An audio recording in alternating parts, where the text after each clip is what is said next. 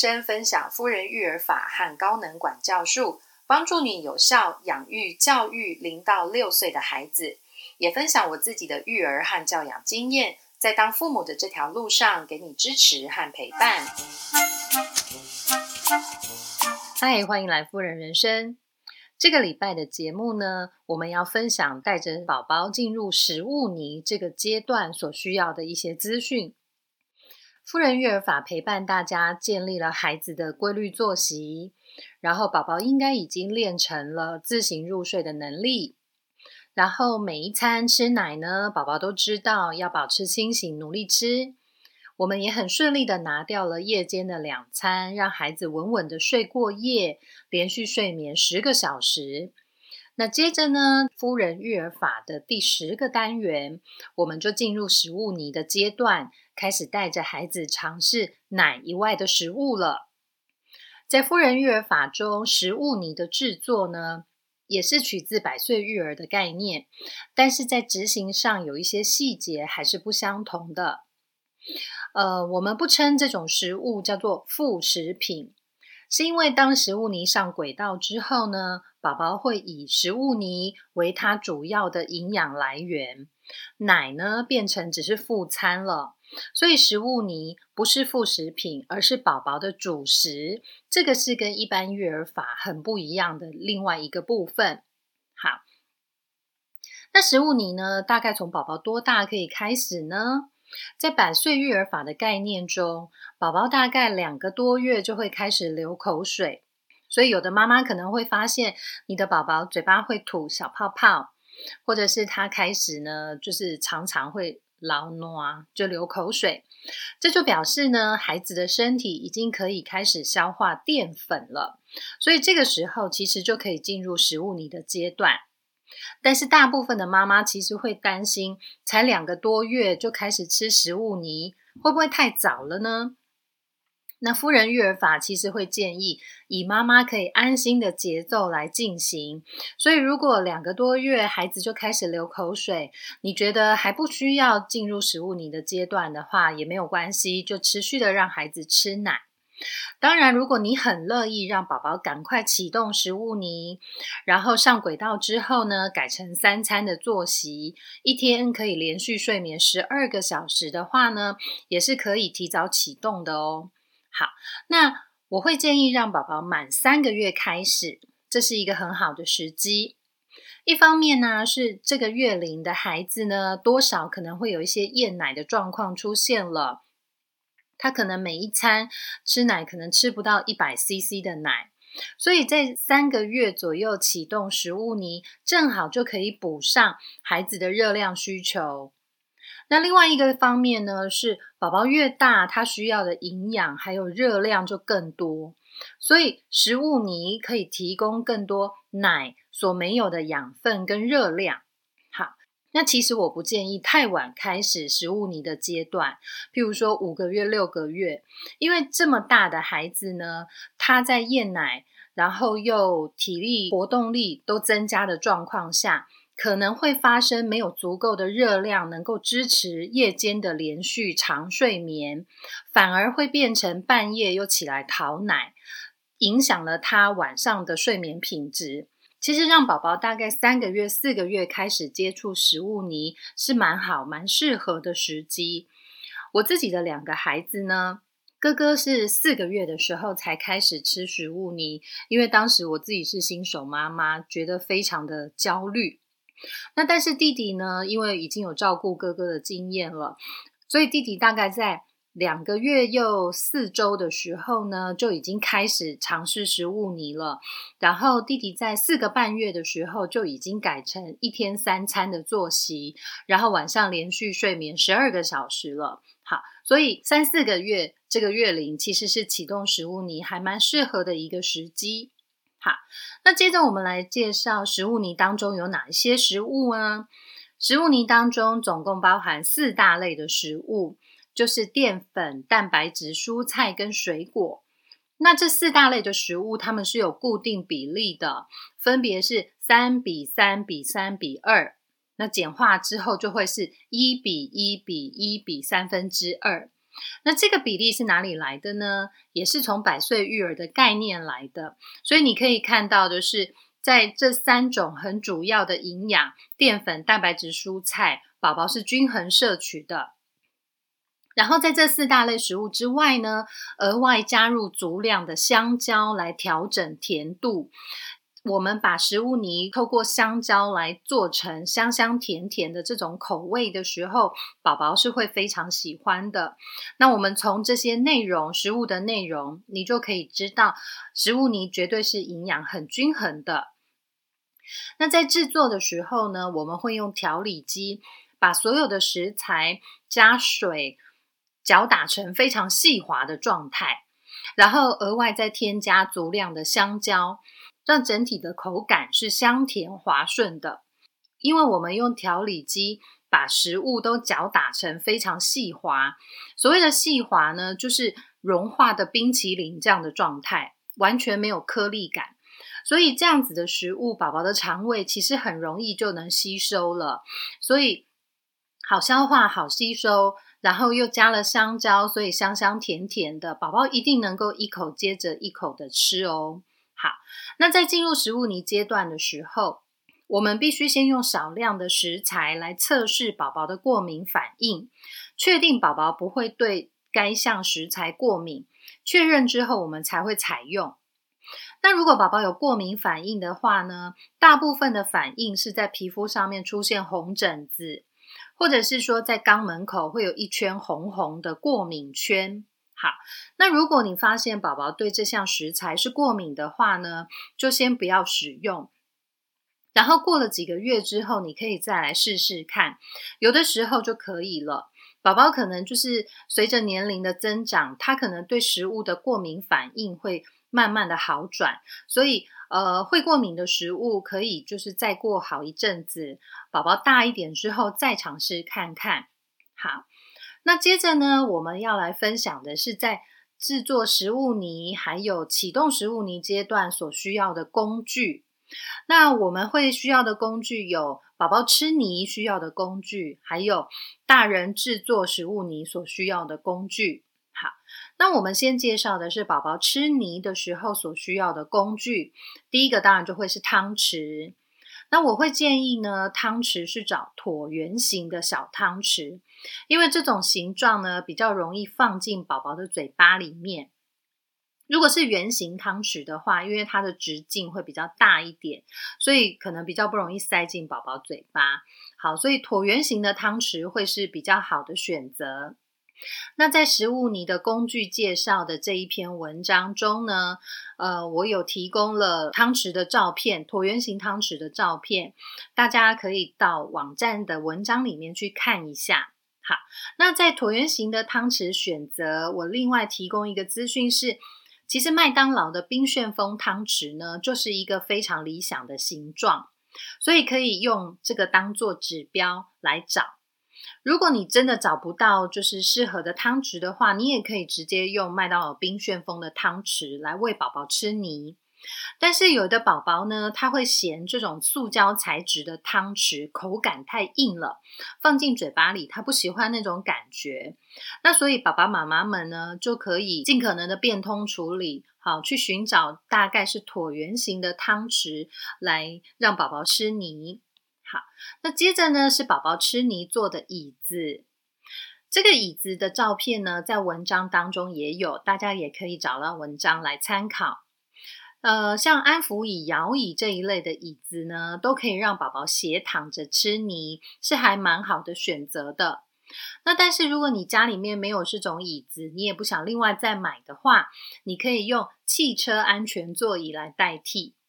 好，因为汽车安全座椅呢，它也可以调整这个整个椅子倾斜的程度，然后它又有安全带可以绑住宝宝，它就不会溜下来，所以它是一个很理想的替代方案。那唯一的缺点是说，如果弄脏了要清洗比较麻烦。那我们等宝宝呢可以坐直了，大概七个月、八个月大左右，我们就可以让宝宝坐上一般的儿童餐椅去吃了。那这些摇椅呀、安全座椅呢，就可以不再使用了。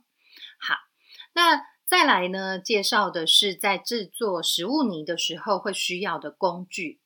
当然，首先要介绍的会是调理机，因为这是在制作食物泥的时候的主角，最重要的工具。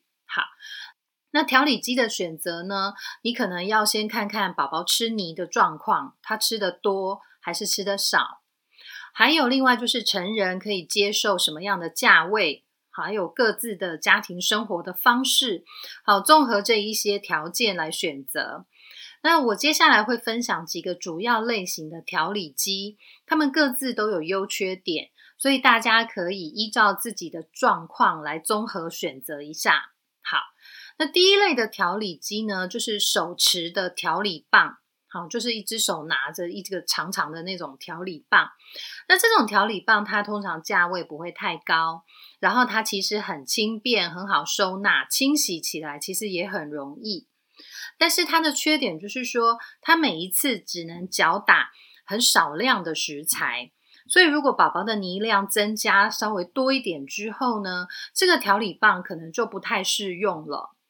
还有就是因为我们的食材当中有肉类，那这种调理棒它的刀片通常都很小，它可能没有办法把肉类给打碎，甚至可能没有办法把比较多量的食材搅打的够细滑。好，所以调理棒在宝宝接触食物泥的初期可能还可以使用，但是泥量增加之后就不太适合了。好，那第二类的调理机呢是豆浆机。这个我也有听过妈妈们使用。那豆浆机的好处是说，如果宝宝大了不吃食物泥了，这个豆浆机还可以拿来煮豆浆，就可以一机两用，所以它是一个可以考虑的项目。但是同样的问题是，宝宝在泥量增加之后呢，也就不太适用了。好，那我刚刚以上的这两种调理机，我都有提到宝宝的泥量增加。宝宝的泥量增加到底会增加到多少呢？举我们家的孩子弟弟当例子，弟弟在吃泥的最巅峰的时候呢，他每一餐可以吃大概五百克的食物泥。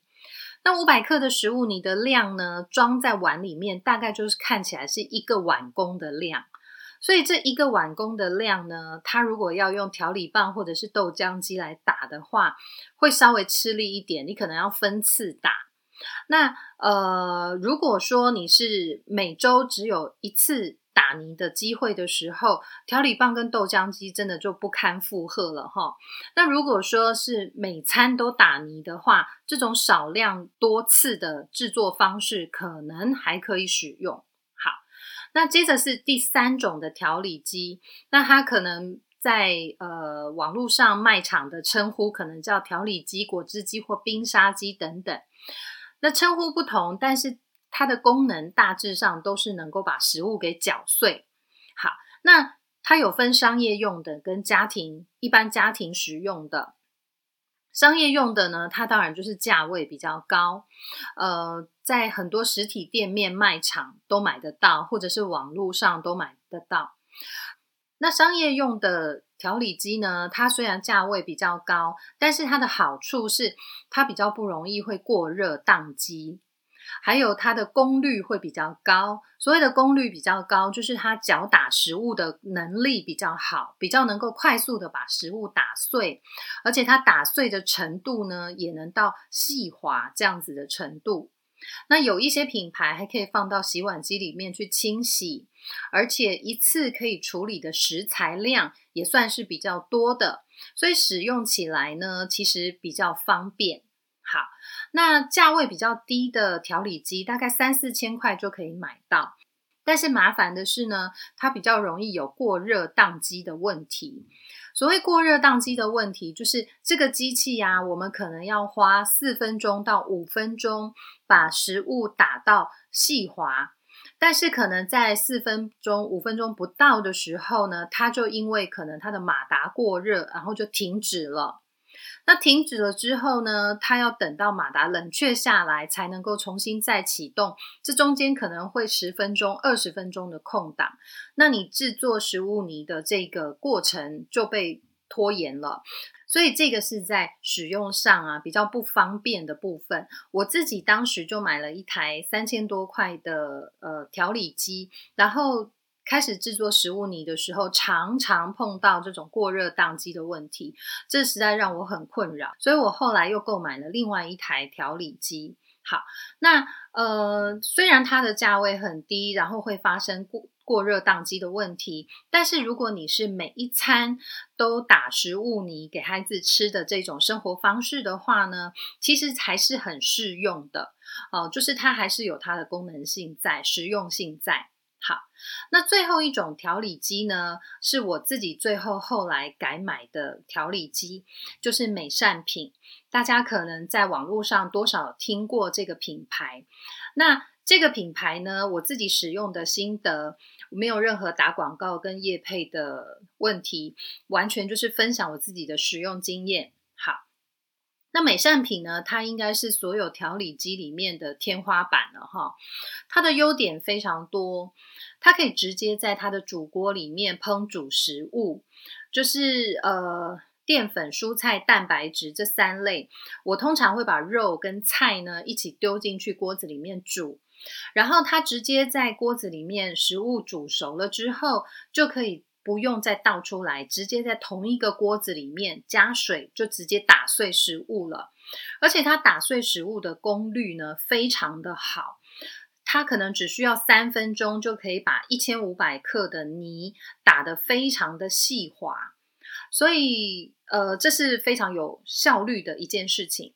再来就是它也没有过热会宕机这样子的状况发生。好，那此外呢，是这个美善品调理机它自己有内建食谱，所以除了制作食物泥之外呢，你还可以拿来烹调各种日常料理，炒青菜啊、煮汤啊，或者是蒸馒头啊这一类的。它其实就是一个很多功能的厨房家电。好，以上是它的优点，但是它的缺点呢，就是它的价位非常的高。大家如果有兴趣的话呢，可以自己到网络上去 Google 一下美善品这个调理机。好，好，以上呢是调理机的购买选择分享。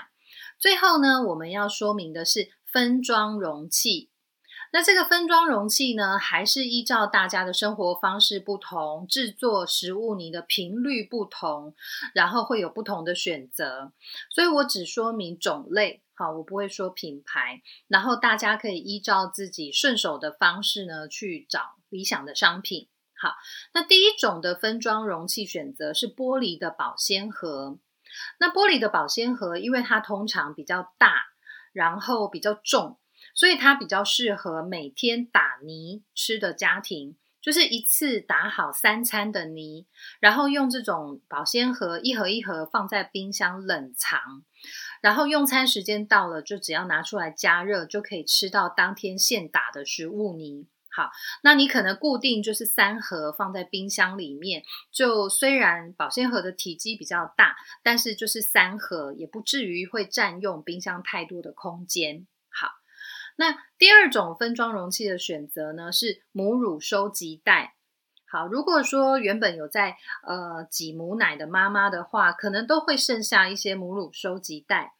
那这个袋子呢，我们可以装进固定重量的食物泥，譬如说每一袋可能是一百克的食物泥，这是很方便去计算宝宝吃了多少的。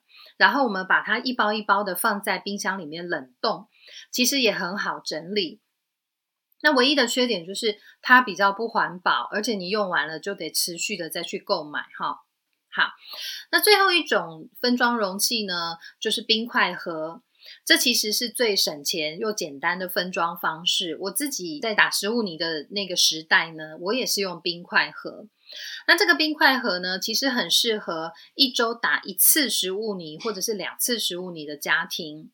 我们只要把打好的食物泥，就是像融化的冰淇淋这样子，倒进冰块盒当中，用保鲜膜包好，再放进冰箱冷冻。一定要用保鲜膜包好，要不然的话可能会有细菌污染的问题。所以在选择冰块盒的时候，或许你可以找一下它原本就有附盒盖的那一种冰块盒，就会比较方便，不需要保鲜膜。好，那把这个一盒一盒的冰块盒放进冰箱冷冻，等到这些食物泥都成型了之后，再把它从冰块盒里面倒出来，然后装进大的保鲜盒里面继续冷冻。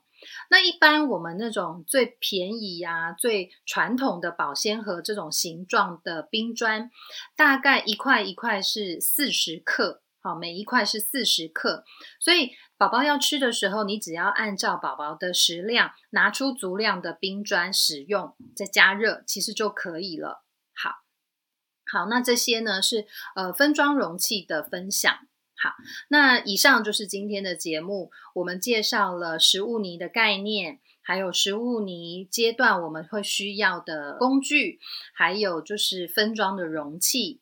那接下来的几周呢，我们都会呃慢慢的介绍食物泥启动的步骤是什么，制作的方法又是如何制作。好，所以请大家能够每一周准时的来收听夫人人生的 Podcast，每周二都会更新新的节目。夫人人生的网站每周也会更新新的文章。如果你喜欢我的文章，可以在夫人人生的粉丝页上持续的追踪，或者可以按赞帮我们分享文章。谢谢大家的收听，拜拜。